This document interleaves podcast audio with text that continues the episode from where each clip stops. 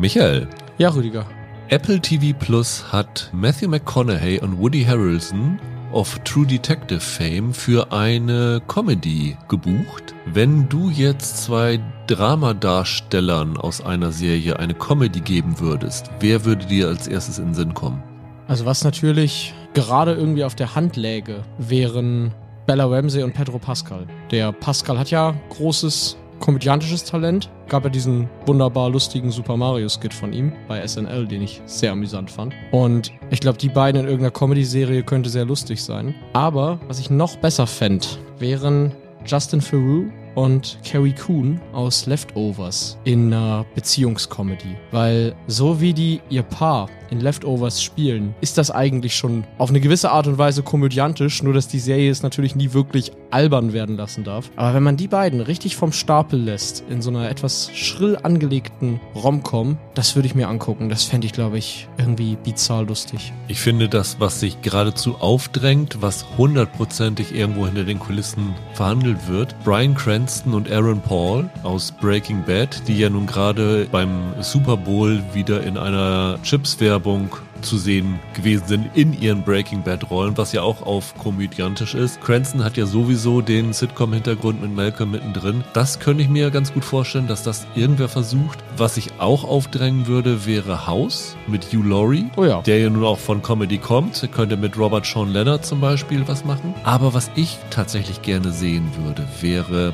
Wendell Pierce und Dominic West aus The Wire. Allein schon wegen dieser einen Szene, wo sie an einem Tatort sind und 20 Mal das berühmte F-Wort nacheinander sagen. Das war eine so lustige Szene und ich glaube, die beiden könnten in so einer, vielleicht sogar in einer Police-Comedy ganz gut zusammen funktionieren. Auf jeden Fall.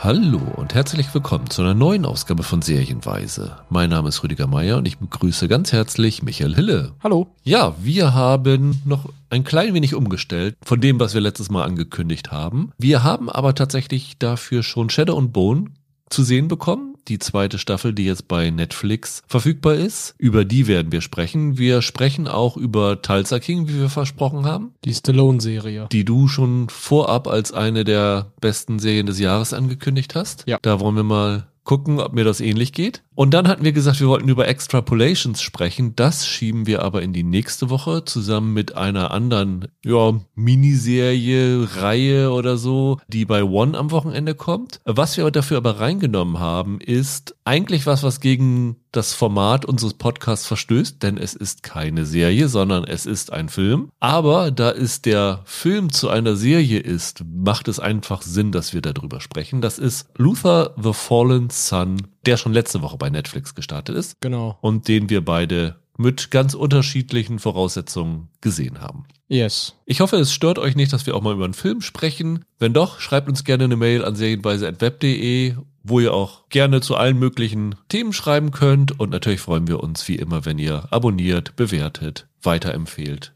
Michael, lass uns beginnen mit der zweiten Staffel von Shadow and Bone. Ich weiß gar nicht, warst du damals bei der ersten Staffel beim Podcast dabei? Weiß ich auch nicht mehr. Ich weiß, dass ich es geguckt habe, aber ob ich im Podcast also ich bin mir relativ sicher, dass du mit Holger darüber ja. gesprochen hast, aber ob ich da mit dabei ja. war, weiß ich wirklich nicht mehr. Ich war damals auf jeden Fall sehr angetan. Das war für mich eine der ja, positiven Fantasy-Überraschungen, wo ich gar nicht so mit gerechnet hatte. Das ist mittlerweile auch schon ja, zwei Jahre fast genau her. Das war im April 2021. Und ich muss ehrlich gesagt sagen, ich war, als ich mit der zweiten Staffel begonnen habe, ein wenig desorientiert, weil es gab zumindest in der Version, die wir jetzt zu sehen bekommen haben, kein das geschah bisher bei Shadow and Bone, was man ja normalerweise nach so einer relativ langen Zeit erwarten würde. Kann natürlich sein, dass das in den ja, drei Tagen, bis es offiziell verfügbar ist, noch dazukommt. Mir ging es aber so, dass ich die erste Folge erstmal bisschen in der Luft geschwebt habe, weil ich wusste zwar noch, wie diese erste Staffel geendet hat, aber ich wusste nicht mehr genau, wer welche Figuren sind, welche Figuren neu sind, welche schon dabei waren und musste mir dann nach dieser ersten Folge erstmal noch mal ein bisschen ergoogeln, was in der ersten Staffel passiert ist. Ging dir das auch so? Ja, weil ich konnte mich noch erinnern, wie ich die erste Staffel gefunden habe. Und ich könnte dir auch noch grob nacherzählen, was die Geschichte an sich war. Aber ich hatte da in der ersten Folge trotzdem Anknüpfungsprobleme. Also vielleicht ist bei mir auch das Problem, dass ich diese ganzen Fantasy-Formate der letzten Jahre in meinem Kopf ein bisschen durcheinander bringe. Gar nicht im Sinne von,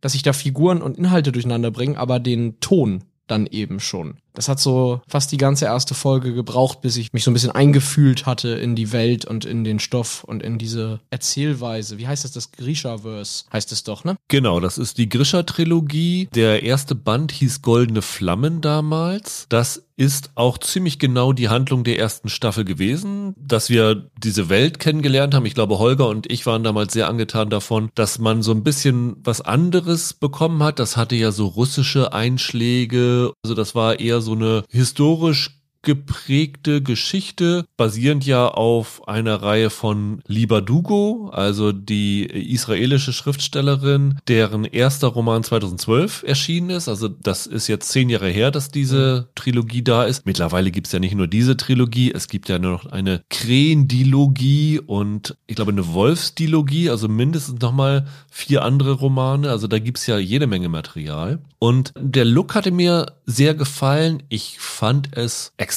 gut ausgestattet. Also die Kostüme fand ich richtig klasse. Also gerade so diese Uniform ist auch hier in dieser zweiten Staffel wieder, die die Hauptfigur Alina Starkov trägt, sehen tipptopp aus. Also ich bin ja nicht so ein Kostüm-Fan, aber hier fand ich das sehr bemerkenswert. Und insgesamt, was da erzählt worden ist, hat mir eigentlich ganz gut gefallen. Wir können ja nochmal zusammenfassen, worum es in Shadow and Bone in der ersten Staffel gegangen ist. Diese Welt, in der wir sind, äh, wird so Game of Thrones mäßig mit so einer Landkarte eingeführt. Die verschiedenen Teile sind durch einen großen Ozean getrennt. Und dazu gibt es noch eine sogenannte Schattenflur. Die hat vor langer Zeit das Königreich Ravka in zwei Teile geteilt. Man könnte es vielleicht so ein bisschen sehen wie so eine Allegorie auf den eisernen Vorhang, ne? Ja, es gibt so ganz grob. Ost und West, ja, genau. Und das ist so ein ja schwarzer Nebel, vielleicht kann man es am besten beschreiben, der eigentlich unüberwindbar ist, weil in diesem Nebel irgendwelche mythischen Kreaturen sind, so fliegende Monster, die alle, die da durch wollen, äh, attackieren. Ja. Und es gibt eine Möglichkeit, da durchzukommen, das ist auf Schiffen, wenn man dabei die Hilfe von sogenannten Grishas hat. Das ist ein Volk, das magische Fähigkeiten hat und es gibt eine wie so immer Prophezeiung über eine sogenannte Sonnenkriegerin, Ja. die erscheinen soll und dann halt dabei helfen soll, diese Schattenflur zu besiegen und dieses Böse zu besiegen. Und Ja. es gibt hier eine Kartografin, das ist die Alina Starkov, die von Jessie Miley gespielt wird. Die wird als diese Sonnenkriegerin auserkoren, weiß aber noch nichts von ihrem Glück, ist auch noch nicht in der Lage, wenn sie das tatsächlich ist, diese Fähigkeiten anzuwenden und ging dafür in eine ja, Schulung von einem Mann namens Kirigan, der hat sie versucht zu trainieren. Ja. Und dann hat sich im Verlauf der ersten Staffel rausgestellt, dass dieser Kirigan tatsächlich ein Bösewicht ist und der große Gegenspieler auf der, nennen wir sie mal, dunklen Seite der Macht, der sie eigentlich nur benutzen will, um, ja, absolute Macht über die Welt zu bekommen und alles zu unterjochen. Genau. Und dann kam es am Ende der ersten Staffel zu einem großen Showdown zwischen den beiden in dieser Schattenflur. Sie hat ihn besiegt und ist davongekommen. Und die erste Staffel endete aber damit, dass der Kirigan aus dieser Schattenflur raustritt und zwei dieser Monster hinter sich herzieht. Ja. Und das war das letzte Bild. Das heißt, wir wussten, der Typ hat überlebt und es wird weitergehen mit diesem Kampf zwischen, ja, gut und böse. Was ich als Ende damals ganz schön fand, Ja. was schade gewesen wäre, wenn Ben Barnes, der spielt den Kirigan, Genau. wenn der schon raus gewesen wäre, weil den mag ich ja ganz gern. Der ist ja unter anderem aus sowas wie Westworld war der ja dabei. Ich glaube ähm, im Fantasy-Bereich im Kino, er war doch in diesen Narnia-Film, ne? Da war er doch auch mal dabei. Das war ganz am Anfang für ihn. Gott, das ist schon ewig her, ja. Ja, ja, da ist er der, der Prinz auf jeden Fall. Also ich, ich mag den Barnes, ich finde, der hat irgendwie ein ausdrucksstarkes Gesicht, ich sehe den gern und fand das damals ganz cool, dass sie ihn doch nicht schon gekillt haben. Wie viel hast du jetzt von dieser zweiten Staffel gesehen, Michael? Äh, vier Folgen. Vier Folgen, also die Hälfte. Es sind insgesamt acht Folgen und das sind keine kurzen Folgen, das sind alles Einstünder, ziemlich genau, mal zwei Minuten mehr, mal zwei Minuten weniger. Ich habe die komplette Staffel gesehen und war dann relativ überrascht, was in dieser Staffel alles so vorkommt. Ich weiß gar nicht, ob du das schon so einschätzen kannst, aber ich bin in diese zweite Staffel gegangen mit eigentlich der Überzeugung, dass diese Staffel halt den zweiten Roman Eisige Wellen im Original Siege and Storm adaptieren würde und dann halt mit drei Staffeln sozusagen diese Geschichte erzählt. Das ist aber nicht der Fall. Nee, die nehmen, wenn ich das richtig verstehe, auch Elemente aus diesen anderen Büchern dazu. Das ist auf jeden Fall wohl so. Also aus dieser, wie heißt es, Krähen-Duologie. Das Lied der Krähen, dem ersten Teil, da ist ein ganz großer Aspekt da drinne. Vor allen Dingen der Teil, es gab in der ersten Staffel eine sogenannte Entherzerin. Ja. Nina heißt die, also Heartrender in einem Original, gespielt von Daniel Galligan. Und die war mit so einem Hexenjäger, Matthias, hatte die angebändelt, gespielt von Callahan Skogman. Und der ist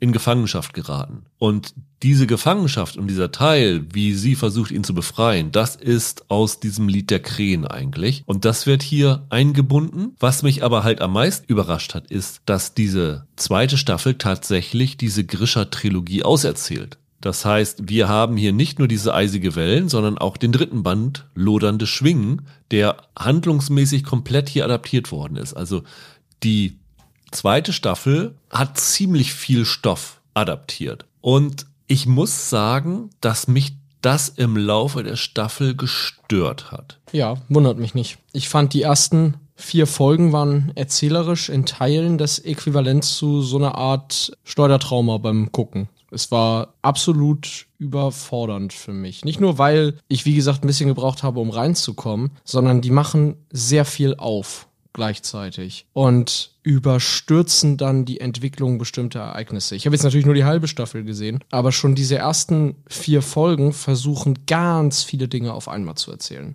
Und nicht immer geht das richtig gut auf tatsächlich, dass diese Krähen-Duologie damit eingearbeitet wird in die bestehende Trilogie, die man verfilmt. Hast du eine Ahnung, warum die das machen? Weil an sich, das ist doch perfektes Spin-off-Material, oder? Für Netflix? Oder hätte es sein müssen? Also, ich habe keinen Einblick in die Produktion, aber nach dem, was ich hier so gesehen habe, habe ich das Gefühl, dass Netflix nicht zufrieden war mit den Zahlen, die die erste Staffel eingefahren hat. Die wurden damals, glaube ich, ganz hochgejubelt, dass die so erfolgreich gewesen ist. Ja. Aber nun hat Netflix ja tatsächlich ja, sich einen unrühmlichen Namen damit gemacht, gerade Fantasy-Stoffe ziemlich schnell abzusägen. Mhm. Und man muss ja froh sein, dass es hier eine zweite Staffel von Shadow and Bone überhaupt gibt. Aber ich bin mir nicht sicher, ob sie den Machern nicht gesagt haben, Leute, schön und gut, es ist ordentlich gelaufen, aber wir wissen nicht, ob wir mehr als eine zweite Staffel genehmigen. So, und du meinst, dann haben sie halt alles, was sie hätten noch, dass sie alles in die zweite Staffel packen, um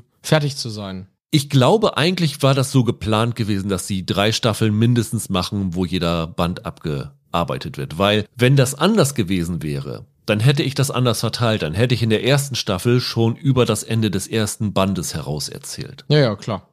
Das Problem ist, dass sie jetzt aber in dieser ersten Staffel halt diese Nina und diesen Matthias zum Beispiel eingeführt haben. Das heißt, die kannst du ja nicht komplett vergessen. Ja. Deren Geschichte musst du also jetzt auch weiter erzählen. Das musst du jetzt auch noch hier reinbringen. Und ich glaube einfach, dass die auf eine Art und Weise erzählt haben, wo sie am Ende sagen können, wenn das jetzt abgesetzt wird, haben wir zumindest unsere Geschichte, die wir eigentlich erzählen wollten, zu Ende erzählt. Sie lassen sich aber, so viel kann man verraten, eine riesige Hintertür offen. Weil die letzte Folge und ich spoiler hier jetzt überhaupt nichts aus dieser Folge, nur die Handlung endet eigentlich nach so 15 Minuten der letzten Folge und es gibt dann noch einen ja grob 40-minütigen Epilog dahinter und dieser Epilog baut eigentlich eine mögliche Fortsetzung auf. Das heißt, es ist problemlos möglich, danach weiterzumachen. Was man aber auch merkt, ist, dass sie sich mit dieser zweiten Staffel je länger diese Staffel andauert, immer weiter von dieser Vorlage entfernen. Das heißt, Fans von den Romanen werden sich gerade so bei den letzten drei Folgen verwundert am Kopf kratzen, was denen hier erzählt wird, weil sie da einiges ändern und ich könnte mir vorstellen, wenn es weitergehen sollte, dass sie da tatsächlich eine komplett eigene Geschichte in einer möglichen dritten Staffel machen. Vielleicht mit so diesen Zusatzbänden im Hintergrund, aber es deutet für mich sehr darauf hin, dass sie sich mehr von dieser Vorlage lösen. Also das ist so mein Eindruck von dieser Staffel. So wie du das jetzt erzählst mit den Änderungen, wäre das ja fast ein bisschen schade, weil das ist ja eine Serie, die, ich habe jetzt die Bücher nicht gelesen, muss ich dazu sagen, die im Fantasy-Bereich unter Nerds, unter Fans besonders dafür gelobt wurde nach der ersten Staffel, dass sie sehr dicht an der Romanvorlage geblieben ist, dass sie das Buch ungewöhnlich werkgetreu adaptiert. Ich habe wirklich, äh, nicht nur, dass ich das im Netz verfolgt habe, ich habe auch im Bekanntenkreis Leute, die diese Bücher gelesen haben und wirklich sehr überrascht waren, wie nah das dran ist. Und das ist dann natürlich schade, wenn die zweite Staffel da jetzt Dinge abändern muss vielleicht, weil du Verkürzungen hast durch die sehr schnelle Erzählweise, dass da Sachen irgendwie zusammengesteckt werden, weil ich glaube, da könnte dann für Fans des Formats irgendwie ein Teil der Faszination verloren gehen. Ja, glaube ich auch. Und das Komische ist, dass es wirklich erst im Verlauf dieser Staffel so losgeht, weil die ersten Folgen sind noch wirklich sehr, sehr nah da dran. Okay. Auch wenn es da vielleicht Auslassungen gibt oder so. Aber zum Ende hin machen sie mit den Figuren was komplett Neues. Also da war ich wirklich sehr, sehr überrascht. Und ich muss auch sagen, dass ich nicht als Fan der Bücher das gesehen habe, weil ich die auch nicht gelesen mhm. habe. Du hast dich jetzt nur informiert, was genau. in denen passiert, ja. Okay. Aber mhm. ich hatte trotzdem unabhängig davon nur als Seriengucker den Eindruck, dass die Serie nach hinten hin extrem viel verliert an Qualität. Und das mag vielleicht daran liegen, dass sie sich an dieser guten Vorlage nicht mehr weiter entlanghangeln. Die vier Folgen, die du jetzt gesehen hast, Du hast ja eben schon gesagt, es war ein bisschen viel, was auf dich eingeprasselt ist. Aber haben sie dir trotzdem noch gefallen? Also ich war ja nicht ganz so begeistert von der ersten Staffel wie vielleicht Holger und du. Ich fand, die hatte schöne Momente und die hat auch ein bisschen den Vorteil, dass den hat sie auch in der zweiten Staffel noch, finde ich. Also nun kenne ich die anderen Folgen nicht, aber man ist in diesem Genre von diesem Anbieter viel Schlimmeres gewohnt. Also selbst nach einer schlechteren Shadow and Bone Folge denke ich immer, na, es könnte auch Cursed sein, falls du dich an die noch erinnerst mit oh Catherine ja. Langford, ja. Davon profitiert die, die, die ist schon besser. Die ist einfach handwerklich auf einem ziemlich hohen Niveau. Wie du sagst, die Ausstattung ist toll. Und ich finde, auch wenn sie das nie zu ihrem vollen Potenzial genutzt haben, diese Welt, die irgendwas zwischen viktorianisches England und Russland in der Zarenzeit ist. Irgendwo so eine Melange dazwischen. Die hat irgendwie eine Faszination. Also ich weiß nicht, ob du dich erinnerst, vor ein paar Wochen haben wir mit, mit Holger über Carnival Row gesprochen, wo er gesagt hat, da hat die Welt für ihn, die hat irgendwas Fesselndes an sich. Das schaffen die bei Shadow and Bone. Man ist irgendwie interessiert daran, wie das da abläuft. Und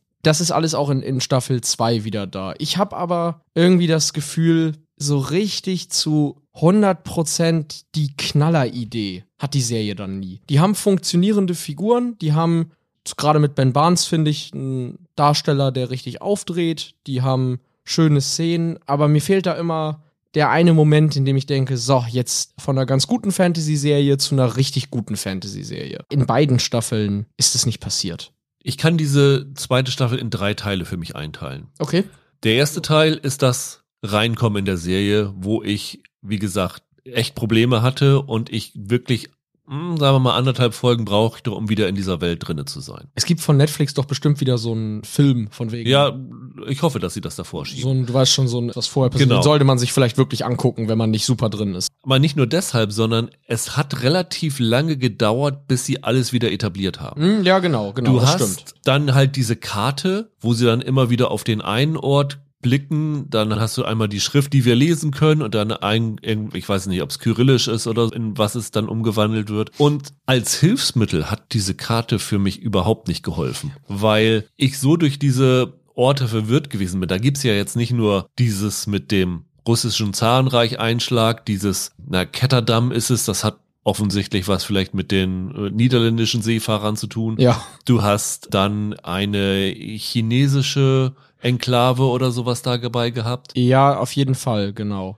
Und ich hatte ein bisschen das Gefühl in dieser zweiten Staffel, dass ich diese Welt weniger greifen kann. Okay. Weil sie auch Probleme haben mit den ganzen Schauplätzen und den Figuren, die sie irgendwie einführen müssen. Und ich habe im Verlauf dieser Staffel auch öfter mal das Gefühl gehabt, dass ihnen einfiel, ach verdammt, wir haben ja noch diese Figuren, zu denen müssen wir nochmal eben schnell wieder zurückkehren und sind dann wieder da hingegangen. Und es dauert ein bisschen, das zusammenzuführen. Also dieses Reinkommen in die Welt fand ich schwierig. Wenn ich dann drinne war, nach anderthalb Folgen, fand ich die richtig gut. Also zum einen finde ich weiterhin, Jessie Miley als Alina Starkov ist eine absolute Entdeckung. Ich finde auch den Archie Renault, der spielt ihren äh, besten Freund Mel, ihren ja Begleiter da. Den mag ich, also ich mag eigentlich das ganze Ensemble. Es gibt dann ja auch noch so eine Gaunertruppe um diesen Cass Brecker, der gespielt wird von Freddie Carter. Das ist ja nochmal so ein anderer Aspekt. Da gibt's ja noch so einen Gangkrieg zwischen dem und so rivalisierenden Gangs und der hat ja dann seine Kumpel, diesen Scharfschützen, Jasper und dieser Staffel hat er noch einen Bombenmacher dabei, diese Nina gehört zu seinem Team. Er hat noch so diese Agentin Inesh dabei und das finde ich ein cooles Ensemble. Da haben wir damals auch Holger und ich gesagt, dass das ein toller ja, Seitenaspekt gewesen ist. Und die erzählen sie hier jetzt lange Zeit als eigene Geschichte und dann auf einmal, als ob sie mit dem Finger schnipsen, fügen sie das mit dem Rest der Geschichte zusammen. Und das funktioniert nicht so ganz. Aber bis sie das machen, dieser ganze Aspekt mit denen hat echt richtig, richtig gute Actionsequenzen, wo ich auch echt gefesselt von war, die ich richtig spannend fand, bis dann halt diese großen Abweichungen losgehen. Und dann wird es nicht nur wirr, dann kommt auch noch hinzu, dass es dann ja diesen großen Showdown geben muss, wie es in so Fantasy-Stoffen halt ist. Ja, ja. Und ohne zu verraten, wie es ausgeht, es wird hier halt zu einem, nennen wir es mal, Zaubererduell, wo sich so Harry Potter-mäßig dann zwei Fraktionen gegenüberstehen, die sich dann irgendwelchem, hier nicht mit Zauberstäben, sondern mit ihren Händen, irgendwelche Sachen gegeneinander einsetzen. Und es gibt für mich nichts langweiligeres, als so Zaubererduelle zu inszenieren. Gab doch mal diesen komischen Nicolas Cage-Film, ne? Duell der, hieß das Duell der Zauberer oder so? Das ist hier auch ein Problem. Also vorher haben sie in diesen Actionsequenzen immer diese Zaubersprüche auch dabei gehabt und nicht Zaubersprüche, aber diese Zaubersache dabei gehabt. Aber es ging auch so in Richtung Martial Art, und Nahkampf-Action ja. und so. Und das waren echt gute Sachen. Und das verlieren sie immer mehr aus dem Auge. Und am Ende haben sie wirklich Probleme, das Ganze zusammenzubringen. Und die Folgen, die du nicht gesehen hast, die sind eigentlich der absolute Schwachpunkt der Serie. Okay. Die kriegen das nicht vernünftig aufgelöst. Und dieser 40-minütige Epilog, das ist ein Desaster. Das ist wirklich ein Desaster. Also, das hätten sie sich echt sparen können. Ja, das klingt auch nicht gut. Wie du schon sagst, das ist ja sogar nach vier Folgen dein Eindruck gewesen, dass da viel zu viel drinne steckt. Hätte ich die Serie gemacht, wäre das erste, was ich gemacht hätte, wäre diesen Subplot mit diesem Matthias, der im Gefängnis ist, rausschmeißen, den komplett zu vergessen. Aber weil sie das mit dieser ersten Staffel schon so eingebaut haben und sie das Gefühl hatten, dass sie das weiterbringen müssen und zu Ende bringen müssen, wird das hier alles komplett überfrachtet. Und ich bin da wirklich sehr, sehr enttäuscht drüber, weil das Gerüst für eine tolle Fantasy-Serie steckt hier immer noch drinne. Wenn sie das vernünftig in dem gleichen Modus weitererzählt hätten wie in der ersten Staffel, wäre das wahrscheinlich auch eine sehr, sehr gute Serie in der zweiten Staffel gewesen. Aber dadurch, dass sie irgendwie ah ja, das Gefühl hatten, sie müssen mit dieser zweiten Staffel die Geschichte zu Ende erzählen, ist das leider, leider ein Fehlschlag gewesen.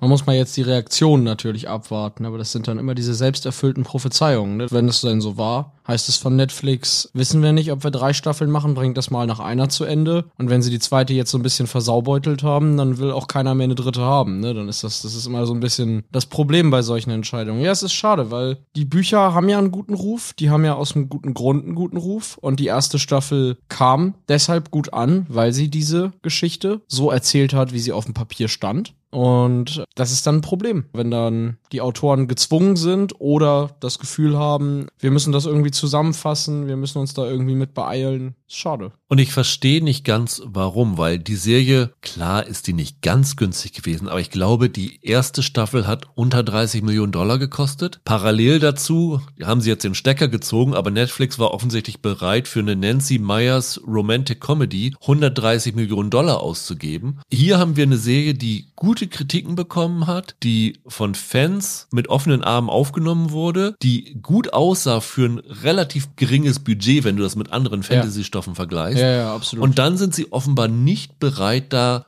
zumindest das gleiche Geld nochmal rein wieder zu investieren. Und ah, das ist einfach so ärgerlich, was Netflix in letzter Zeit macht. Netflix ganze Investmentpolitik verstehe ich nicht. Also du hast jetzt den abgesetzten Film wo doch auch irgendwie Leute wie Scarlett Johansson und Owen Wilson genau, ja. beteiligt waren, erwähnt. Aber auch die Filme, die sie machen. Ihr hattet 200 Millionen über für The Grey Man, aber eine dritte Staffel Shadow and Bone wäre dann zu viel gewesen oder was? Das verstehe ich nicht ganz, warum Netflix da ein Format, das dann vielleicht, meinetwegen, Shadow and Bone ist jetzt nicht Wednesday, okay, meinetwegen. Aber wo du ja offenbar im Fantasy-Nerd-Bereich eine Nische hattest mit Leuten, die absolut zufrieden waren mit dem, was du gemacht hast, warum du die nicht ein Jahr länger bedienst und denen das gibst, was sie wollen, und stattdessen, weißt du, verbrätst du da irgendwie 200 Millionen für so einen Ryan Gosling Greenscreen-Film. Das verstehe ich nicht. Ja, und diese Romane, die geben ja auch Stoff genug her für was, dass du nicht das Natürlich. Gefühl hast, dass du da irgendwie das in die Länge ziehst. Zum Beispiel jetzt diese zweite Staffel, äh, haben wir noch gar nicht erwähnt, führt noch eine neue Figur, ein Freibeuter namens Stormhunt ein, Ja. gespielt von Patrick Gibson. Das ist in den Romanen ein absoluter Fanliebling gewesen. Der hat hier auch eine coole Präsenz. Das ist irgendwie eine sehr sympathische Figur. Mit dem machen sie im Verlauf dieser Staffel auch noch Interessantes. Aber da hast du auch das Gefühl, na, das wäre eine Figur gewesen. Der hättest du, wenn du diese Serie normal erzählst, auch nochmal viel mehr Platz eingeräumt, als du es jetzt tust. Und ja, es ist schade. Es wirkt hier so viel nicht fertig auserzählt. Das ist immer ärgerlich. Ja, vor allem, wenn es wirklich so war, worauf sich ja durchaus schließen lässt, dass das eventuell von Netflix kam und nicht von den Machern der Serie. Also wir wissen es ja jetzt nicht, aber es liegt ja die Vermutung sehr nahe und das ist dann immer besonders schade. Und ich bin mir 100% sicher, dass das Ende dieser Staffel einen Shitstorm von den Fans der Bücher nach sich ziehen wird, weil was sie da machen, wird Fans von dem Grishaverse überhaupt nicht gefallen. Also da würde ich meine Hand für ins Feuer legen. Ja, das klingt nicht gut. Ja, es ist schade, weil sie hatten eine gute Serie da, die sie jetzt so ein bisschen kaputt gemacht haben. Und ich find's schade für die Macher, ich find's schade für die Schauspieler und Schauspielerinnen. Da ist sehr, sehr viel, ja, ein bisschen versägt worden. Ich habe mich nicht total geärgert, dass ich das geguckt habe. Ich fand, da waren immer noch gute Elemente dabei. Aber die letzten drei Folgen haben mich dann doch sehr geärgert. So viel dazu. Ähm, wollen wir wechseln zu Paramount Plus, Michael? Ja, zu Tulsa King. Genau, der ersten Serie mit Sylvester Stallone, richtig? Ja, ich glaube, von irgendwelchen Mini-Gastauftritten oder so abgesehen, wenn es sowas überhaupt gab. Keine Ahnung, also ich habe es nicht nachgeguckt. Im Zweifel ist jeder mal in fackelndem Sturm rumgelaufen, aber ich glaube, das ist die erste richtige Serienrolle von ihm, ja. Und es ist mal wieder eine Serie von deinem Liebling Taylor Sheridan. Ja, dem Yellowstone. 1883, 1923, Mayor of Kingstown. Stimmt, ja, da war er auch dabei, ja, ja. Paramount plus Goldjunge jetzt so ein bisschen. Genau. ne? Und dementsprechend ist diese Serie auch wieder bei Paramount Plus verfügbar. Es startet am Sonntag, am 19. mit den ersten zwei Folgen und dann kommen die restlichen sieben Folgen, also neun sind insgesamt im Wochenrhythmus. Du hast alle neun gesehen, ich habe bis jetzt nur drei gesehen. Die ersten drei Folgen sind gar nicht so lang, also eine war sogar nur knapp über 35 Minuten, die anderen so 45. Zieht sich das so durch die Staffel durch? Ja, also lass mich lügen, die letzte Folge ist länger, aber die haben alle so klassische TV-Länge. Ne? Nur, dass es variiert, aber ja. Und auch wenn es Taylor Sheridan ist, dieses Mal ist es kein Western, sondern es ist eher ein Artverwandter von Mayor of Kingstown, weil es so eine Gangstergeschichte ist. Ja, Gangster in der Kleinstadt. So kann man es eigentlich sagen, ne? Genau. Sylvester Stallone spielt Dwight Manfredi, genannt The General, ein Mitglied der Invernizzi Gangsterfamilie aus New York, der 25 Jahre im Knast gesessen hat und jetzt freikommt. Er hat so lange gesessen, weil er sich geweigert hat, Komplizen zu verraten. Also ist über ein Vierteljahrhundert der Mafia-Familie treu gewesen und die entlohnt es ihm damit, dass sie, ja, ihn vor die Tür setzen, kann man fast sagen Genau. weil er wird zwangsversetzt nach Tulsa, Oklahoma, und sie sagen ihm ja hier, das ist noch unbeackertes Land, bau da mal so ein Gangster-Imperium auf. Ja, also sozusagen eine, eine Zwischenstelle, dass man auch in dieser Region Einfluss gewinnt. Aber letztlich, so wie es rüberkommt, ist denen eigentlich am Anfang relativ wurscht, ob er das schafft oder nicht. Es geht hauptsächlich, sie wollen ihn eigentlich weghaben. Das ist die Idee. Das ist so wie, als wenn jemand versetzt wird nach Sibirien, so ungefähr, Ja. in den USA. Genau, wir setzen ihn nach Tulsa, da ist es uns egal, da soll er mal machen und wenn nicht, ist auch wurscht. Da gibt's nur viel Land und sonst ist da nichts los. Genau. Und er kommt dann ja halt widerwillig da an. Und das erste, was er feststellt, ist, dass in Oklahoma Cannabis legalisiert ist. Ja. Und da lässt sich doch was mitmachen, denkt er sich. Genau. Und stürmt dann in dieser ersten, oder stürmt nicht, aber geht dann in, in dieser ersten Folge in so einen Cannabisladen rein und verlangt den Geschäftsführer und sagt ihm so, du gibst mir jetzt 20 Prozent deiner Einnahmen, dafür garantiere ich dir, dass deinem Laden nichts passiert. Genau. Und der Typ sagt, hä, wieso, was soll denn hier passieren? Hier ist doch nichts los. Ja, genau.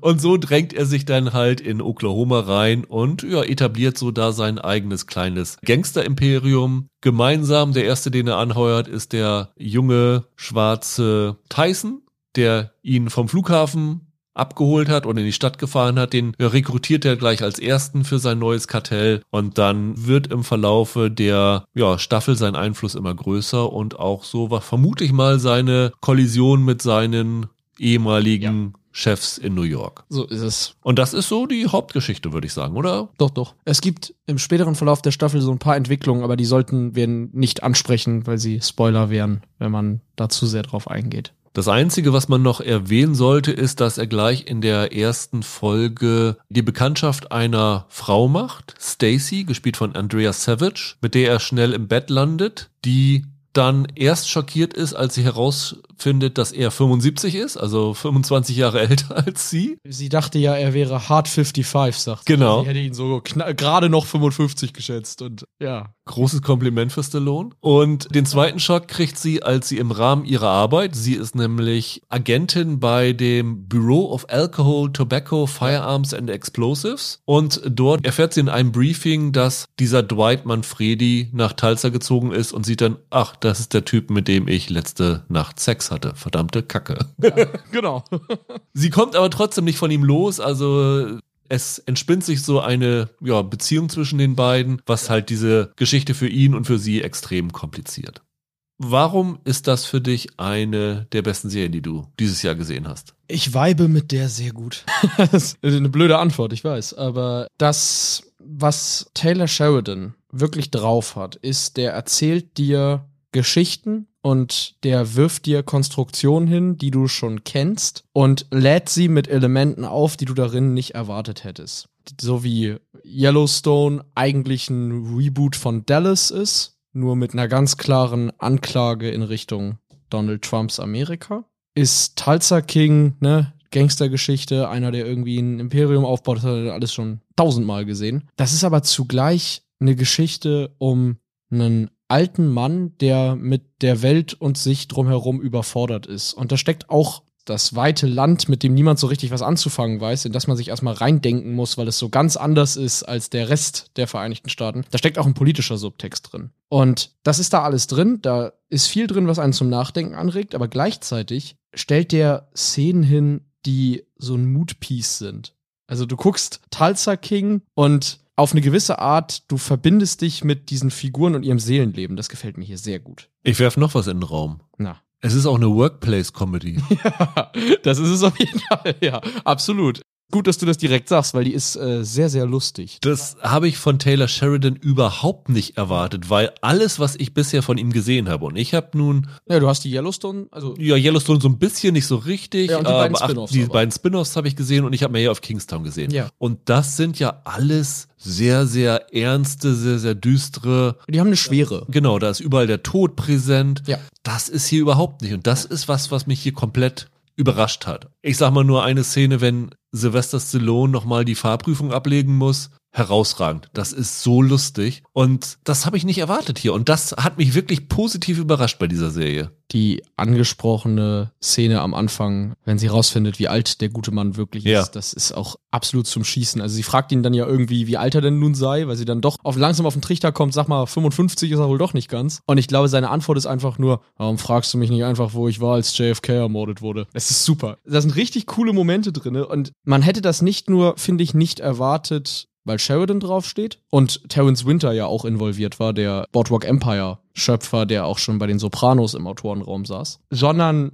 weil Sylvester Stallone die Hauptrolle spielt. Entschuldige mal, der Star von Stop oder meine Mami schießt? ja, genau. Eben genau deshalb hättest du nicht erwartet, dass die wirklich lustig ist. Sondern man hätte da gedacht, Stallone macht seinen 5000. Der alte Knochen, ne, der da mit seinen Muckis und seinen Waffen aufräumt. Stoff. Nee, tatsächlich ist es das nicht, sondern es ist eine Serie, die sich auch über Stallones Figur manchmal ein bisschen ein bisschen lustig macht und ihn ein bisschen preisgibt, sozusagen. Ja, finde ich auch. Die Serie ist extrem kurzweilig ja. und das liegt an den bisher relativ kurzen Folgen. Es liegt auch daran, dass Stallone sichtbar Spaß an dieser Figur hat. Ja, vollkommen. Ich weiß nicht, wann ich ihn das letzte Mal gesehen habe, dass er so viel Spaß daran hatte, eine Rolle zu spielen. Also außer wenn er Rocky ist, vielleicht. Ne? Aber ja, aber ich fand bei seinen letzten Auftritten hatte auch Rocky immer so eine gewisse Schwere dabei. Also es ist jetzt. Ja, okay. Ich meine jetzt nicht nur Spaß daran, dass es eine leichtere Figur ist, aber zum Beispiel so eine Rolle wie Copland damals. Ja die hat ihnen Spaß gemacht, das hast du ihm angesehen, weil er eine andere Seite von sich zeigen konnte. Ja. Und das gleiche Gefühl hatte ich hier bei Tulsa King auch wieder, dass er wirklich Freude daran hatte, der Welt zu zeigen, ach guck mal, ich kann mehr als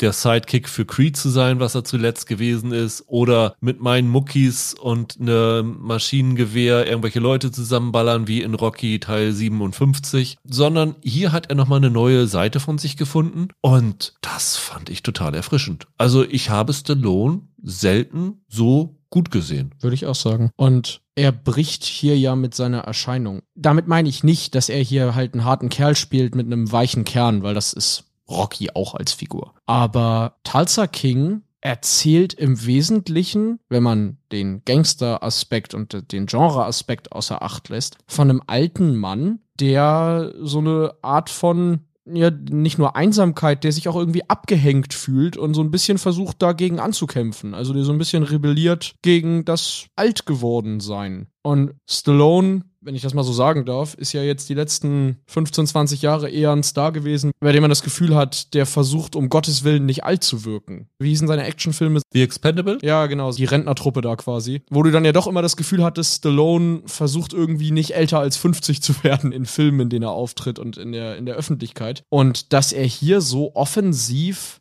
sich dann eben doch als alter Boomer eigentlich inszeniert oder inszenieren lässt. Das fand ich cool. Das steht ihm auch. Also es steht ihm tatsächlich da so offensiv mit seinem Alter zu spielen. Ja, das kommt ja noch dazu, dass er ja dadurch, dass er 25 Jahre im Gefängnis war, 25 Jahre Entwicklung verpasst hat ja. und so Sachen wie das iPhone nicht gekannt hat. Genau deswegen wird dieses Boomer-Ding halt verstärkt, dadurch, dass er wie ein Mensch, der aus der Zeit gefallen ist, rüberkommt. Und das ist eigentlich ziemlich clever etabliert hier. Ja, die führen ihn doch ein, oder zumindest, wenn ich mich jetzt richtig erinnere, er sitzt im Auto und guckt ganz ungläubig zu jungen Menschen rüber, die mit einer VR-Brille oder sowas auf dem Kopf durch die Gegend rennen und guckt rüber ist eigentlich falsch formuliert. Eigentlich glotzt der richtig, weil er da irgendwie denkt, was ist denn hier passiert? Was ist denn aus meiner Stadt geworden und so weiter. Und dann kommt er nach Tulsa und Tulsa ist mehr Land als Stadt, beziehungsweise da ist überhaupt mehr Land als Menschen. Und die Komik, die dann daraus resultiert, wie er in Tulsa als Gangster auftritt, ist ja, dass er quasi in Tulsa so rumläuft, als wenn sich selbst da die Uhren nicht 25 Jahre weiter gedreht haben. Er taucht da in dieser ländlichen Gemeinde auf und macht da halt sein 80s-Ding. Er geht da mit den gleichen Methoden vor, wie er vor 25 Jahren in New York vorgegangen genau. ist. Und das passt halt weder zu Tulsa noch zu 2023. Genau, und die Menschen in Tulsa, das hast du ja schon in dieser Szene mit dem Cannabis-Geschäft beschrieben, die begegnen ihm auch mit einem totalen Understatement. Die verstehen gar nicht, was er da will. Er versucht da wirklich irgendwie so den Mensch, sonst ich beschütze dich oder so und ansonsten passiert dir hier was und die verstehen wirklich überhaupt nicht, was er eigentlich meint. Das ist Talzer, hier ist langweilig, hier ist nix. Und er begegnet dem Ganzen ja auch immer mit so einer gewissen Enttäuschung. Er hätte eigentlich gerne, dass was passiert und dass er sich da irgendwie nützlich fühlen würde, aber eigentlich ist da halt nix. Wenn ich eine Sache kritisch anmerken darf zu der Serie und das ist halt basierend nur auf den ersten drei Folgen. Vielleicht kannst du da was zu sagen, dass es sich in den späteren Folgen noch ändert. Ich bin mir nicht ganz sicher, ob sie Stallone ein gutes Nebenfiguren-Ensemble an die Seite gestellt haben. Da sind ein paar lustige Figuren dabei. Also der Tyson ist ganz interessant. Der hat ja auch noch so einen Konflikt mit seinem Vater, der nicht will, dass er die rechte Hand von dem Dwight wird. Dieser Bodhi, der diesen Cannabisladen besitzt. Das ist so, ja, so ein Comedy-Sidekick eher. Gespielt von Martin Starr. Genau. Aber so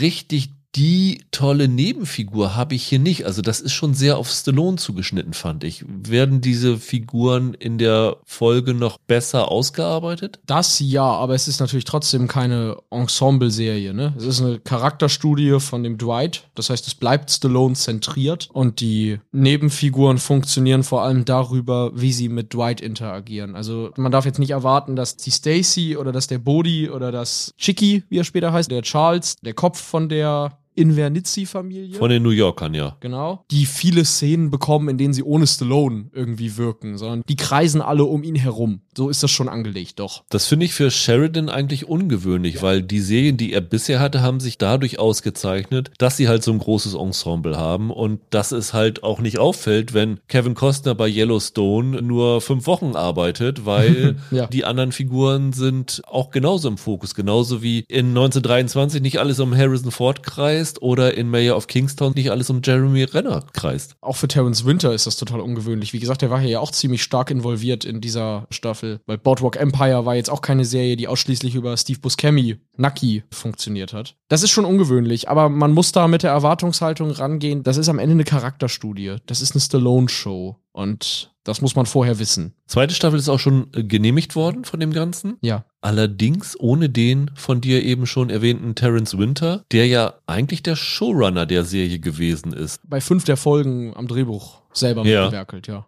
Das heißt, Sheridan war hier hauptsächlich als Produzent involviert, hatte, glaube ich, an der ersten Folge mitgeschrieben. Genau. Das war es so. Aber offensichtlich hat ihm das entweder nicht gefallen, was Terence Winter gemacht hat, oder es gibt diesen True Detective-mäßigen Machtkampf zwischen Pizzolato und Fukunaga und dass äh, Sheridan gesagt hat, der muss hier raus, ich will, dass das Lob bei mir hängen bleibt. Also es ist ganz seltsam. Weißt du da mehr drüber? Nee, leider nicht. Aber ich kann mir das gut vorstellen, dass zwei sehr ja, mit einer künstlerischen Vision auftretende Autoren sich da relativ schnell in die Haare bekommen können. Und ich bin gespannt, wie sich das auf die Serie auswirken wird, weil ich fast glaube, dass Winter noch wichtiger für die Qualität dieser Serie ist als Sheridan. In der Veranlagung der Serie, also klassischer Genrestoff, der einerseits mit Erwartung spielt, andererseits immer als politische Allegorie irgendwie mitläuft. Da steckt Sheridan drin, aber in der Ausarbeitung dieser Stallone-Figur, in dem Milieu, in dem das dann stattfindet, da ist ganz viel Terrence Winter. Und ich bin gespannt, was für Auswirkungen das haben wird und ob wir dann in Staffel 2 diese Tonalität beibehalten oder ob es dann vielleicht tatsächlich in die ernstere und schwerere Richtung geht. Das Ende der Staffel macht das zumindest möglich oder sagen wir wahrscheinlich dass das so passieren wird. Das wollte ich gerade fragen, ob der Rest dieser Staffel, den ich ja noch nicht gesehen habe, diese Leichtigkeit beibehält oder ob es dann tatsächlich eher in so eine Action-Gewalt Orgie nee. mündet. Nee, das gar nicht, das gar nicht. Also, was es gibt, es gibt eine Folge, die sehr emotional ist, die einen sehr traurigen Moment beinhaltet, der für diese Stallone-Figur zentral ist. Da wird's dann mal ein bisschen schwerer und die letzte Folge deutet dann eben Entwicklungen für eine zweite Staffel an, die eine Tonänderung ja denkbar machen. Aber es bleibt eine Serie, die sehr viel leichtfüßiger erzählt ist und sich auch darum bemüht, easy watching zu sein im Vergleich zu sowas wie Yellowstone oder Mayor of Kingstown. Ja, da muss ich die auf jeden Fall noch bis in 14 Tagen zu Ende gucken, weil wenn die den Ton beibehält, ist sie tatsächlich auch für mich ein Kandidat für die Quartalsliste, weil ich habe da wirklich meine Freude mit gehabt. Und so im Rahmen von Taylor Sheridan in meiner persönlichen Liste ist sie auf jeden Fall deutlich vor Mayor of Kingstown. Also finde ich deutlich besser. Und die 1923-Serie, die in Deutschland noch nicht gelaufen ist, die im ersten Halbjahr aber wohl noch kommen wird. Die ist für mich noch ein Tick drüber, aber das ist schon eine bemerkenswerte Serie und ich finde es immer wieder erstaunlich, was Taylor Sheridan an Connection hat, dass er wirklich Leute, die bisher noch mit Serien nichts am Hut hatten, wie Ford, wie Stallone, wie Kostner, ja dazu kriegt, in seinen Serien mitzuspielen. Und das sind ja auch nicht so Sachen wie True Detective oder so, wo es heißt, ja, ihr macht mal hier eine Staffel, das ist eine abgeschlossene Miniserie, sondern das sind alles Leute, die sich dafür verpflichten, hier auch mal zwei, vielleicht drei oder auch mehr Staffeln noch dabei zu sein. Also die Drehbücher von Sheridan mussten, müssen eine Wucht sein, dass die Leute da alle so begeistert sind, mitzumachen. Ja, also Sheridan hat ja gesagt, er hat sich für diese Rolle Stallone vorgestellt. Er hat dann, weil er gehört hat, Stallone wäre bereit, sich das anzuhören und durchzulesen. Das Drehbuch für die Pilotfolge, das dann nicht das fertige Drehbuch war, sondern so eine Art First Draft, innerhalb von irgendwie zwei, drei Tagen runtergeschrieben und das an Stallone geschickt. Und Stallone hat ja auch in einem Interview, ich glaube mit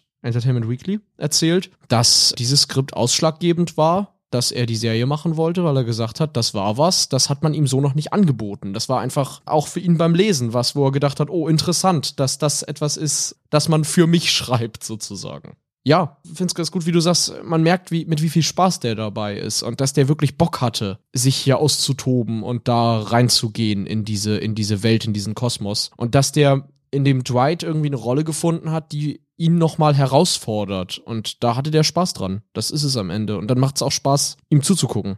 Und Sheridan hat natürlich den großen Vorteil, dass er zum einen sagen kann, guck hier, mein Yellowstone ist im Moment die meistgesehene Serie im Fernsehen. Du hast nix, wo du mehr Leute erreichen kannst als mit Yellowstone. Da kommt nicht mal Young Sheldon oder sowas mit. Auch nicht Last of Us, wenn man so die lineare Ausstrahlung sieht. Das ist natürlich für auch so Stars ein Fund. Und durch seinen Erfolg kann er natürlich auch immense Budgets veranschlagen. Ich weiß jetzt nicht genau, was Tulsa King gekostet hat.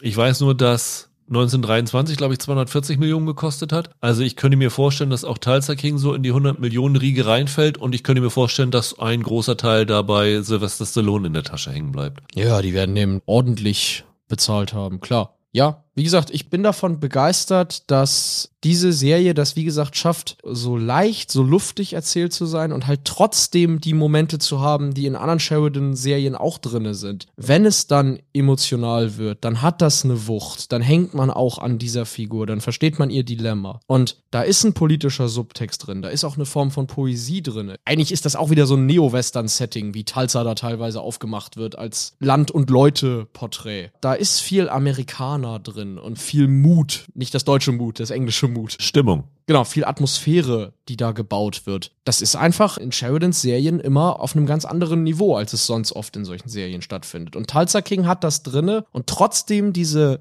Leichtfüßigkeit, mit der du das sozusagen ein bisschen untergeschoben bekommst. Und das finde ich richtig stark. Ich würde mir nur wünschen, dass Taylor Sheridan mal jemanden anheuert, der einen vernünftigen Vorspann macht, weil ich finde den hier wirklich schlecht. Ja, der ist nicht gut gemacht und das ist eigentlich auch schon bei seinen Serien vorher schon so gewesen, dass die nichts Besonderes sind. Und äh, meine, wenn ich so viel Budget habe, zumindest einen guten Vorspann, wo ich nicht sofort, wenn er losgeht, auf Skip-Intro Skip klicke, wäre schon sehr wünschenswert. Aber abgesehen davon, eine Serie, die man sich auf jeden Fall anschauen sollte, wenn man ein Paramount Plus Abo hat und die man vielleicht, wenn die Folgen alle da sind, auch mal dafür ein Probeabo abschließen könnte. Für Paramount Plus ist das wirklich mal abseits sozusagen von Yellowstone, also für Leute, die vom Western angeödet sind, ist das mal ein richtig geiles Original, für das man da mal reingucken kann. Ja, was Paramount Plus wohl macht, wenn Taylor Sheridan mal von irgendwem abgeworben wird, das wäre ein Problem für die, glaube ich. Dann ist es nur noch Star Trek. Ja, genau.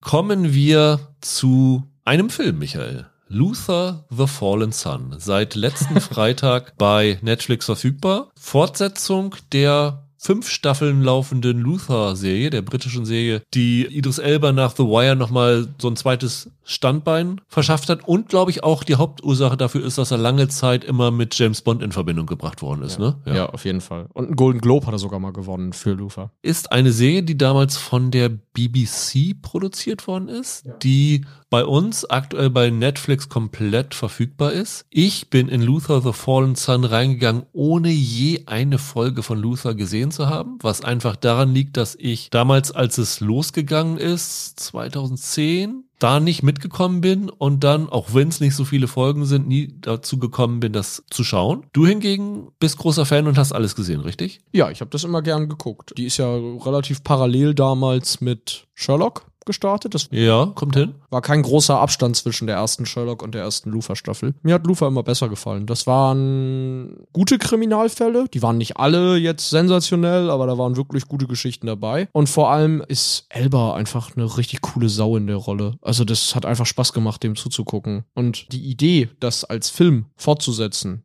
die gibt's ja schon lange. Die stand ja immer mal wieder im Raum. Es gab sogar noch während die Serie lief immer die Idee, dass man mal einen Film macht. Und fürs deutsche Publikum gibt es ja eigentlich längst Lufa-Filme, weil diese Serie in Deutschland ja ein bisschen anders geschnitten war. Also das passiert bei BBC-Serien ja manchmal, die machen irgendwie sechs Folgen und in Deutschland sind es dann plötzlich nur noch drei Folgen. Und ich glaube, in der letzten Staffel, die letzte Staffel waren, glaube ich, vier, vier Episoden im britischen, im deutschen waren es nur zwei, womit du dann eine Spielfilmlänge konstruiert hattest. Von daher war ich guter Dinge, hatte mich da durchaus drauf gefreut. Ist bei uns jetzt beim ZDF oder ZDF Neo gelaufen damals die Serie, glaube ich. In der Erstausstrahlung beim ZDF Neo, ja. Aber es, wie gesagt, es ist ja bei BBC-Serien nicht so ungewöhnlich, dass sie in Deutschland aus sechs Folgen drei machen oder aus vier Folgen zwei, ja. Ich weiß nicht, wie ist so der Zeitsprung von der letzten Staffel? Kannst du das einschätzen? Innerhalb der Serie, meine ich? Ich hätte ehrlich gesagt jetzt vermutet, ungefähr so wie im realen Leben, oder? Wann kam die letzte Staffel? 2020? 2019, meine ich. Also vier Jahre. Ich hatte so das Gefühl, dass es nicht so lange ist, dass es nur so zwei Jahre maximal sind, die dazwischen liegen müssen. Okay, ich hätte jetzt aber auch gedacht, die letzte Staffel ist gar nicht so lange her. Ja, dann kannst du recht haben, ja, so zwei, drei Jahre irgendwie. Und John Luther hat ja damit auf sich aufmerksam gemacht, dass er zum einen wirklich genialer Ermittler war, der brillant kombinieren konnte und damit ja auch so Parallelitäten zu Sherlock hatte. Ja. Aber der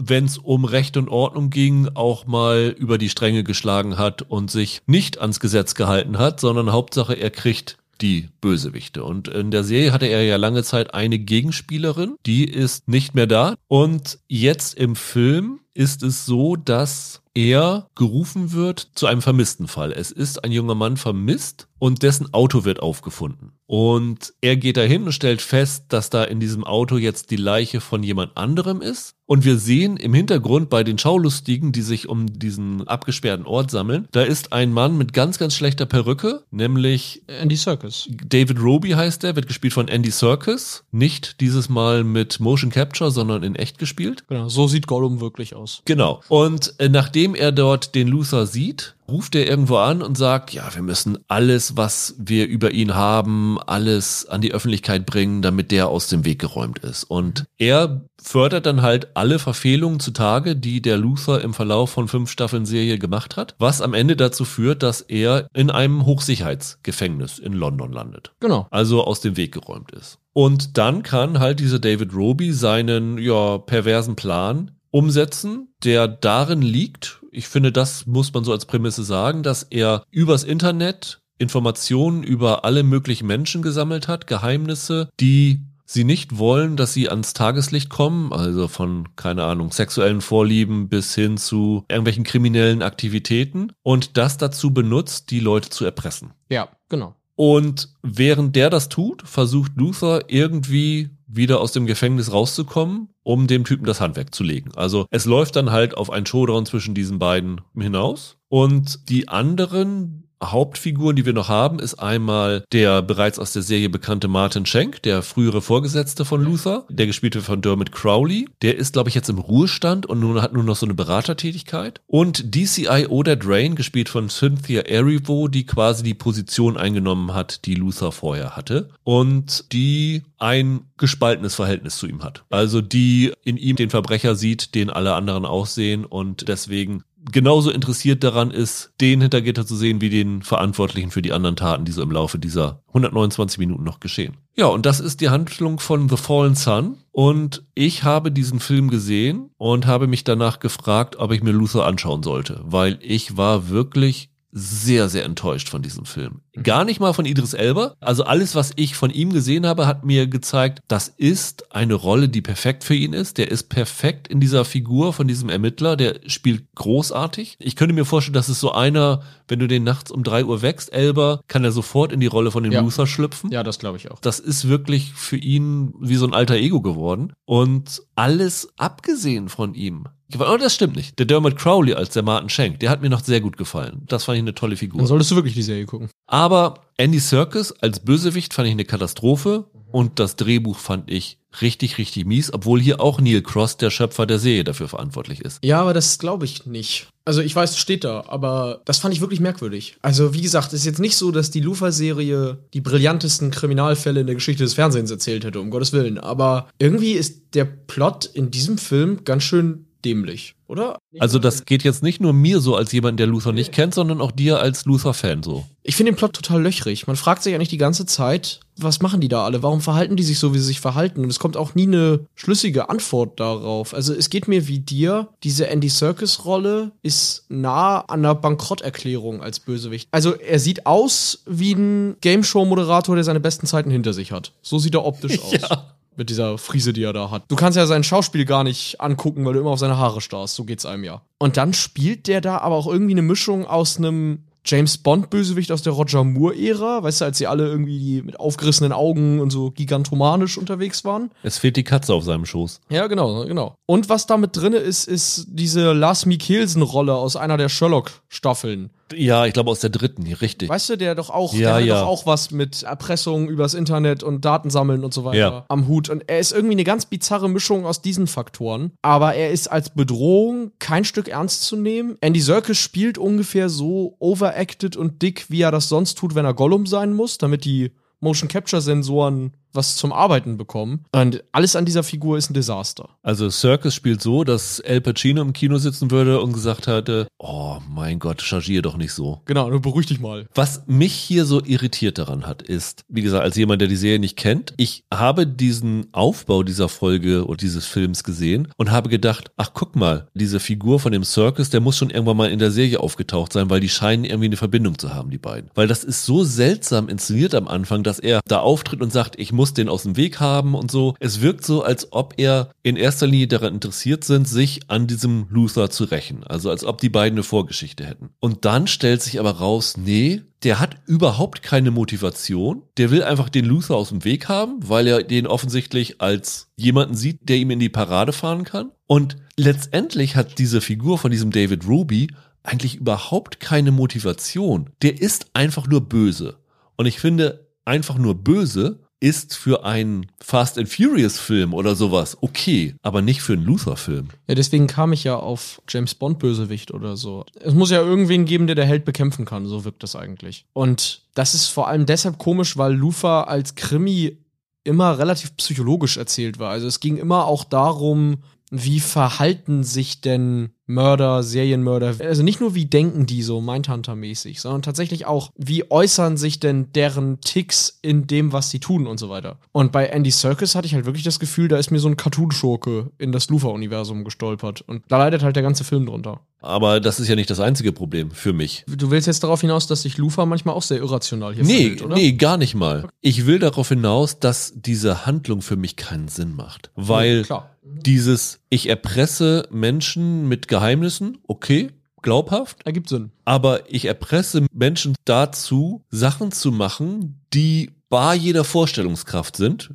Ich versuch's mal ein bisschen zu verklausulieren. Das nehme ich denen nicht ab. Also was diese Menschen da tun, damit ihre Geheimnisse geheim bleiben. Solche Geheimnisse kann man gar nicht haben, um das zu tun. Ich finde diese ganze Prämisse dieses Films absolut unglaubwürdig. Ich kann mich damit überhaupt nicht identifizieren. Ich kann das überhaupt nicht nachvollziehen. Ja, verstehe ich. Ich finde, das ist nicht den ganzen Film über so, aber ja, hast recht. Also, es wirkt halt vor allem, ja, ich versuch's mal auch zu verklausulieren. Es wirkt halt vor allem deshalb merkwürdig, weil man ja A, tatsächlich keine Ahnung hat, warum Roby das alles überhaupt macht und was ihm das gibt. Außer, dass er es, keine Ahnung, lustig findet, weiß ich nicht. Sondern, dass auch das Verhalten der erpressten Figuren dann nicht immer ganz so, es steht nicht im Verhältnis zu dem, was ihnen blühen würde. Das war so mein Eindruck. Also die Dinge, mit denen die da erpresst werden. Ich habe dann immer gedacht, bevor ich das mache, was ihr da jetzt macht für den Roby, soll er lieber meine Geheimnisse verraten. Genau, das ist das, was ich meine. Da irgendwie Aufwand und Ergebnis stehen hier nicht so richtig in einem, in einem schlüssigen Verhältnis für das Verhalten der Figuren. Also es wirkt so, äh, ich weiß, dass du im Internet Pornos geguckt hast und deswegen bringst du jetzt jemanden für mich um. Ich glaube, das findet in dem Film nicht statt, aber so ist ungefähr der Ablauf von dem Ganzen. Ja, das Problem ist dabei, selbst wenn das vielleicht bei Leuten funktionieren würde, selbst wenn, also jetzt mit deinem Beispiel zum Beispiel, diese erpressten Figuren sind dann auch viel zu schnell bereit, gut, dann knall ich halt jetzt irgendwen über den Haufen oder so. Das ist, das ist dann auch noch ein Problem. Also da findet nicht genug innerer Kampf oder Zwiespalt statt, sondern die erfahren dann, okay, der weiß das und das über mich, tja, dann schätze ich, muss ich das jetzt machen, was er mir da sagt. Da hakelt's. Und dann finde ich es echt schwierig, dass Neil Cross halt den Luther immer wieder in eine Ecke schreibt. Also der kommt in irgendwelche schwierigen Situationen. Natürlich muss das in so Krimis-Stoffen immer so sein. Und natürlich muss er sich auch immer wieder rausmanövrieren. Das gehört nun mal zum guten Ton. Aber die Art und Weise, wie sich Luther hier aus Sachen rausmanövriert, finde ich total seltsam. Und ich finde diese Prämisse von diesem Krimi prangert ja Gewalt und Sex im Internet so ein bisschen an. Dass da so im Internet so viel Gewalt und Sex rumläuft und äh, das alles unkontrolliert ist und Menschen da irgendwie Gefallen dran finden. Das ist ja so ein bisschen so eine unterschwellige Anklage, die da drin steckt. Und Luther gerät in Situationen, wo er eigentlich nicht raus kann, wo andere Menschen, teilweise er selbst, auch zu Schaden kommen. Und dann manövriert er sich, nachdem Leute gequält worden sind, aus dieser Sache raus. Und es gab mindestens zweimal Situationen, wo ich danach gedacht habe, hä, Moment, das, was du jetzt gerade gemacht hast, hättest du genauso machen können, bevor Leute zum Schaden gekommen sind. Das hat für mich zwei Probleme. Zum einen wirkt dann dieser Krimi schlecht geschrieben. Zum anderen machst du dann das Gleiche, was du mit deinem Film anprangerst, nämlich du setzt Gewalt zu Vergnügungszwecken ein. Und das finde ich ein bisschen komisch. Das ist natürlich immer ein bisschen das Problem. Krimis, die nicht nur Sensationslüsternheit, sondern auch Maßlosigkeit in der Darstellung von Gewalt und Sex oder in der Verfügbarkeit von Gewalt und Sex anprangern. Die laufen immer auf ganz dünnem Eis weil sie ja irgendwo funktionieren Krimis auch über Antizipation von Gewalt, Darstellung von Gewalt und so weiter und so fort. Von daher, ja, auf diesem dünnen Eis läuft der Lufa-Film auch. Mein Problem war dabei eigentlich, dass die Lufa-Figur als solche hier halt sehr viel dämlicher wirkt als in der Serie. Weil, genau wie du sagst, es gibt immer wieder Situationen, in denen man sich fragt, sein Verhalten ist irrational. Man denkt sich, Mensch, das hättest du ja wirklich auch, das hättest du vor zehn Minuten sagen können. Warum ja. sagst du das jetzt erst? Und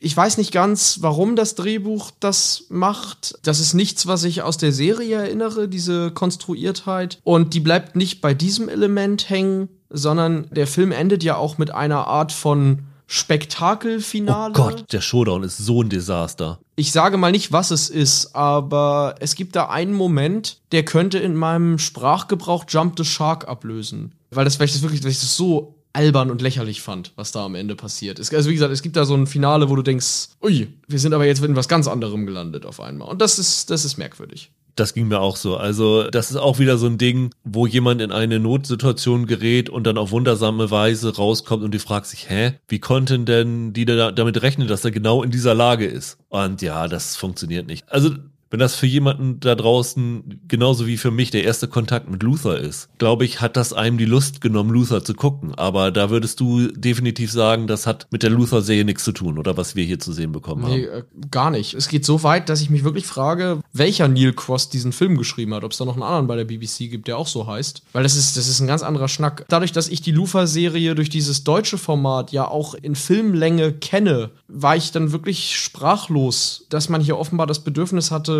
was total Großes und total Verrücktes und anderes und spektakuläreres zu erzählen. Und man hat da die psychologische Stimmung und die Atmosphäre und auch die Schlüssigkeit der Plots dafür geopfert. Immerhin sieht der Film richtig toll aus. Also äh, Jamie Payne, der Regisseur, hat da richtig in die Vollen gehauen. Äh, zum einen mit den Locations, also der Showdown findet in Norwegen statt, wurde aber, glaube ich, in Island gedreht. Ja. Offensichtlich haben sie für Drohnen mehr Geld gehabt, als Shadow and Bone das gesamte Budget hatte, weil da sind Drohnenflüge dabei, wo du denkst, okay, da hat sich jemand richtig ausgetobt. Ich habe beim Film auch gedacht, das muss eigentlich das Maximum dessen sein, was das BBC-Budget hergibt, glaube ich. Das ist Netflix-Geld. Das ist FU-Money, das da reingelaufen ist. Absolut. Also das sieht hochwertig aus und nicht wie zum Beispiel Sherlock überproduziert, sondern es sieht wirklich hochwertig aus. Das ist auch ein Unterschied zur Lufa-Serie. Die war immer small scale. Das hier ist anderer Schnack. Also man kann sagen, du bist ziemlich entsetzt davon. Ja. Wie viel schlechter als die Serie ist der Film? Doch schon sehr viel. Also ich finde, wenn man aus der Serie rauskommen würde,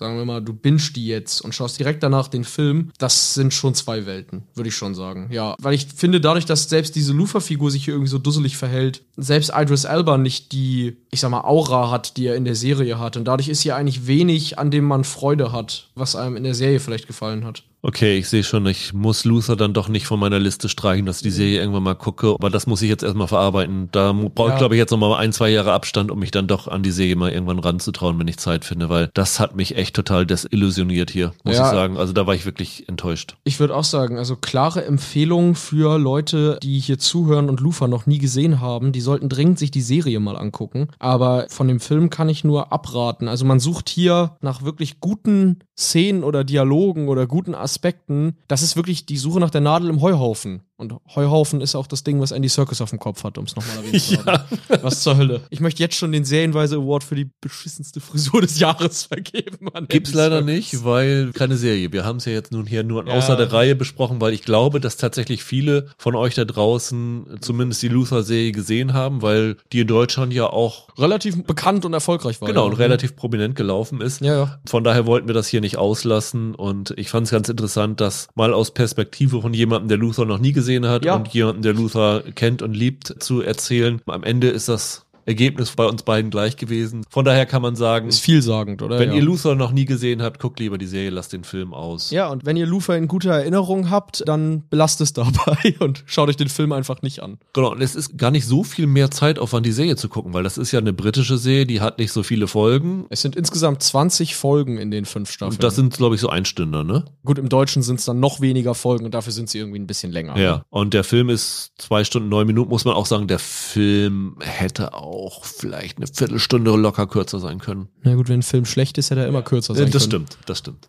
Ja, dann soll das das für heute gewesen sein, Michael. Ja. In der nächsten Woche, wie gesagt, versuchen wir Extrapolations nachzuholen. Wir versuchen über die Serie oder die Filmreihe Small Eggs zu reden. Stimmt, wir quatschen nächste Woche gleich direkt wieder über so eine Art Film irgendwie, also weil die sehr lang sind. Ne? Genau, die kommt, glaube ich, ab Sonntag, drei Tage nacheinander bei Wow. One und ist dann in der ARD-Mediathek und ist von Steve McQueen, Steve McQueen. 12 Years a Slave. Genau. Das ist auf jeden Fall eine gefeierte Serie. Da sollten wir auf jeden Fall mal reinschauen und drüber sprechen. Und das ist eine, die vielleicht sonst durchrutschen würde. Und wir haben noch auf dem Zettel und es kommen zwei Paramount Plus Serien nochmal dazu, nämlich die zweite Staffel von Yellow Jackets und Rabbit Hole, eine Serie, in der Kiefer Sutherland seinen Serien-Comeback feiert. Oh ja. Also volles Programm auch in der nächsten Woche und dann, Michael, ist schon wieder Zeit für unseren ersten Quartals besten Podcast. Ja. Bis dahin, habt ein schönes Wochenende, bleibt gesund, macht's gut, ciao, ciao. Ciao.